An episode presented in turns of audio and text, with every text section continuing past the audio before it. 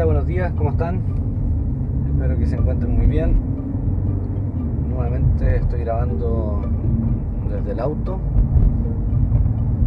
Eh, hoy día es, bueno, Navidad, ¿cierto? 24, así que hoy día les traigo una historia navideña para, cerrar el año. Eh, primero eso sí vamos a revisar un poco el dólar como es de costumbre y nos sigo de estar eh, anonadado. Estoy demasiado sorprendido por el dólar, la verdad. Abrimos en 7.12 hoy día más o menos y no se ha demorado nada en pegarle y ya tocó 709. El cobre estaba levemente negativo, las bolsas norteamericanas, el, el Dow y el S&P estaban en 0.15 y 0.20% arriba, o sea, muy tranquilo. Generalmente así el, el día de Navidad. Ya piensen que las transacciones a mediodía o, o a la mitad del día, ¿cierto? Terminan. Entonces hay poca transacción generalmente el día de Navidad. Y por lo mismo pensé que el dólar iba a estar un poco más tranquilo, pero, pero la verdad que no. Ha sido brutal el dólar. Ahora estamos en los 709. Antes del estallido social estaba en 708. Y ahí se pegó el salto que llegó casi a los 870. ¿Cierto? Entre medio con alguna bajada, pero ya no sé, he dicho cuántos pisos el dólar, pero es difícil casarse con un piso. Tengo clientes que me preguntan hasta dónde cae esta cuestión. Yo creo que ya cayó mucho. De hecho, yo estaba mirando un indicador que se llama RSI, de, fuerza relativa del instrumento y tenemos un nivel de, sobreventa altísimo. Generalmente cuando este índice te muestra la sobreventa bajo, bajo 30, esta debería por lo menos empezar a cambiar un poco la tendencia. Y ahora actualmente, ayer cuando lo vi estaba en 20, debería estar más abajo en el gráfico diario. De piso, esperemos los 707 a lo mejor. Y después, bueno, los 700 tan psicológico, o sea, psicológicamente es un piso muy, muy fuerte. Así que está complicado el tema del dólar. Y ahora faltaría el último cambio de fondo, si es que efectivamente se hace. El 30% restante al fondo E. Yo creo que con eso efectivamente el dólar podría llegar a, a 700 o incluso un poco más, abajo. Yo creo que si la bolsa sigue subiendo,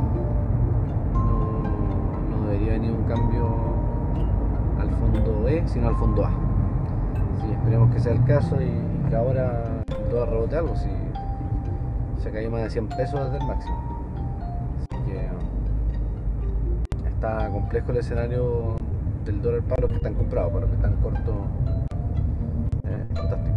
¿ya? Así que bueno, eso un poco, bueno, les comenté, el cobre estaba levemente negativo, 0,10% abajo, todavía sobre los 3,5 dólares la libra. Eh, me imagino y creo que se va a mantener eh, por ahí. Tenemos todo, todo el tema de la recuperación económica eh, de China, ¿cierto? Entonces, eso va a mantener los precios del cobre. eh, yo creo que sobre los, los 3,5, entre 3,3 3,5 dólares la libra, más o menos ese es el rango. Ahora, como les dije, les traía una historia navideña.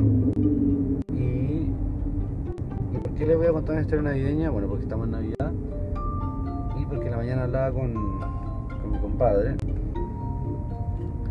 y me dijo, me preguntó si iba a hacer el podcast. Le dije, pucha, manejando, me dijo, pero grábalo y cuéntanos algo de Navidad. Y creo que les comenté la última historia que conté de pollos contra águilas es de un podcast y un libro que yo escucho. Entonces me acordé que sí, efectivamente había una historia de Navidad y creo que puede ser apropiada al, podcast. ¿ya? Y, y esta historia parte bueno, y esto lo escuché hace tiempo, así que de nuevo los nombres, a lo mejor ciudades, lugares no van a ser tan, tan precisas, pero, pero vamos a intentar contarle igual. Esto partió hace algún tiempo atrás, vamos a decir 25 años atrás, cuando un abogado decidió, dijo que quería comprar una empresa. Pero él quería comprar una empresa productiva y quería hacer un producto único, que no sea eh, tan, tan masivo. Entonces buscó, buscó, buscó y logró encontrar en Pensilvania rural una, una fábrica de campanas, pero campanas de mano, estas campanas que que uno toca o que ve los coros, ¿cierto? Que suenan bien bonitos y que se tocan todas juntas, etc. Entonces cuando llegó esta persona a esta, a esta empresa, se preguntó por la empresa, dijo, no, esta empresa es fantástica, vendemos, somos la, mejor empresa de campanas de mano del mundo. Dijo, ya, ok, entonces más, más empresas de campanas que, que hacen campanas de mano. Dijo, sí, tenemos un competidor y está acá a la vuelta de la calle. tipo se llamaba John. Dijo, ah, perfecto, ¿y cómo son las relaciones con esta empresa? Y el, el tipo que le estaba preguntando dijo, mmm, la verdad es que no son muy buenas. Bueno, esta persona antes de comprar la empresa empezó a, investigar efectivamente se quedaba chico esta persona al decir que, la relación no era buena, porque llevaban años y años en batallas legales.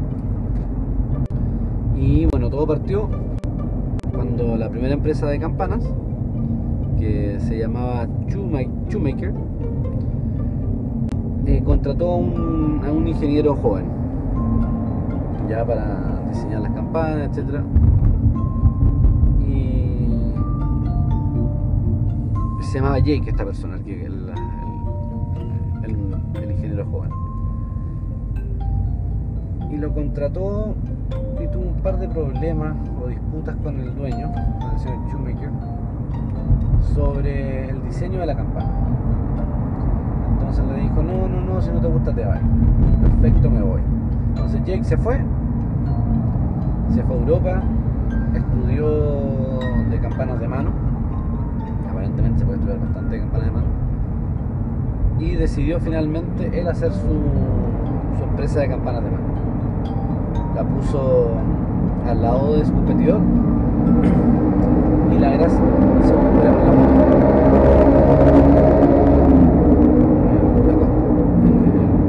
La la centro, o sea, la costanera norte. Así que no sé si se escucha tan bien esto. Pero bueno, entonces esta persona decidió hacer su empresa de él hizo un cambio importante en la manilla de la campana, que la hizo sólida, no hueca. Y en las campanas le llaman algo que se llama el tank, que es la parte de arriba de la campana donde se puede colgar. Eh, y él le sacó esto y él decía que el sonido era mejor sin este belt tank que le dicen. Y bueno, empezaron las disputas legales porque los equipos de venta iban y decían mi campana es mejor y otro decía no, mi campana tiene mejor sonido, no, mi campana es más sólida, etc.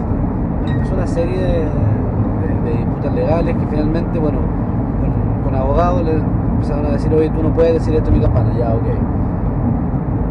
Y generó un problema para el equipo de ventas porque generalmente para vender campanas, tú comparas, dicen, no, mi campana o la campana de, de estos dos tipos tiene la manilla hueca, entonces es más liviana.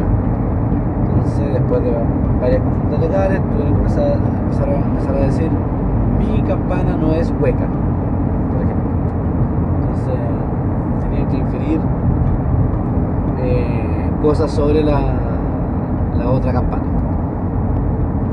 Bueno, esta cuestión escaló, escaló, escaló y finalmente en una publicidad las nuevas campanas del señor Jake, que se llamaba Jake Malta y creó la empresa Malmark, dijo, mis campanas generan mayor sonido. Y el señor de Shoemaker dijo, no, no son mentiras, vamos a, a demandar.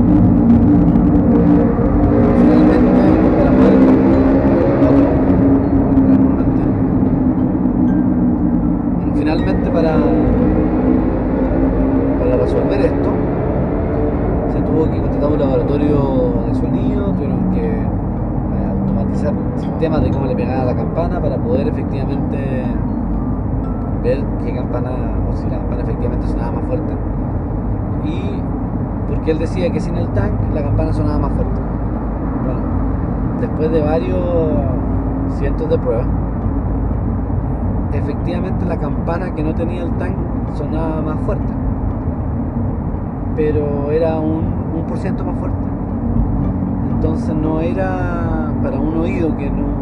Para, una persona común y corriente era imposible escuchar, incluso para gente que tenía o estaba entrenada para escuchar campanas de mano. Entonces era un tema súper delicado. y, después, bueno, la, demanda siguió, llegó a la Corte Suprema de Pensilvania y la Corte Suprema le dijo, saben que esta cuestión nosotros no a perder más tiempo, llevan 20 años peleando eh, por, eh, campanas de mano, ya es suficiente. Eh, finalmente, bueno, siguieron peleando, llegando a acuerdos parciales, hasta que llegó esta persona que quería comprar la empresa. Y, bueno, esta persona compró la empresa, él era, era un, judío y llevó a llevó como anécdota llevó a su, a su rabino cuando compró la empresa el rabino le dijo no esto no va a pasar no, no nosotros los, judíos no tocamos campanas así que olvídate. A ver si le salía el negocio con, con, los judíos pero no, no fue así. Al rabino no le gustó las campanas. Pero bueno eh, un día en una conferencia el nuevo dueño de Shoemaker se acercó a, al, a Jake Malta para, para decirle hola, saben que soy el, nuevo dueño de, de, de Shoemaker y bueno, me enteré que llevan peleando 20 años y, la verdad creo que, o por lo menos me gustaría que eso parara. Eh, no tiene mucho sentido que, que, sigamos peleando. Yo no soy tu enemigo, sino nuestro enemigo son los 300 millones de personas que, no están tocando campanas de mano y deberían tocarlo. Bueno, ahí se rieron un rato, eh, finalmente ellos se, arreglaron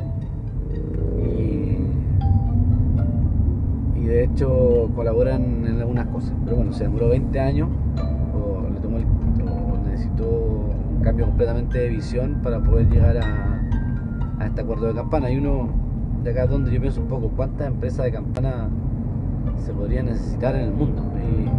Y, la verdad es que eso es lo que me gusta a mí del libre mercado que te, te permite hacer, si tú quieres hacer una empresa de, campanas de mano eh, y eres competitivo, poder hacerlo. Y es beneficioso para el consumidor. El consumidor, al tener eh, opciones, eh,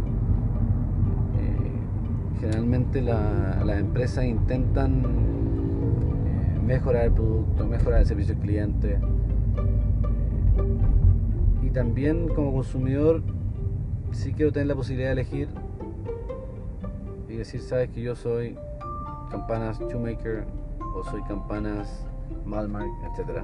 Y de hecho en, este, en este capítulo del libro hablaban de, preguntaron a los em, empleados de la empresa ¿Qué, se sintió o te gustó estar en guerra 20 años? Y le dijo, miren, saben que al comienzo no, pero finalmente eh, era bueno venir a trabajar y saber que teníamos que ganarle a, otra persona que no estaba compitiendo. O sea, la competencia los mantuvo eh, relativamente activos y, competentes en, lo que hacían.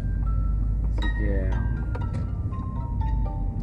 por eso me gusta la competencia, por eso eh, me gusta el libre mercado. Esa es mi historia navideña, espero le haya gustado y me gustaría desearle una muy feliz Navidad, que lo pasen con su familia, amigos y esperemos que el próximo año sea mejor, ya, que este año ha sido bastante complejo. Así que le mando un saludo y probablemente voy a hacer un, capítulo de fin de año. ¿Ya? Así que que estén muy bien. Yo estoy llegando a la oficina. Así que nos vemos. Adiós.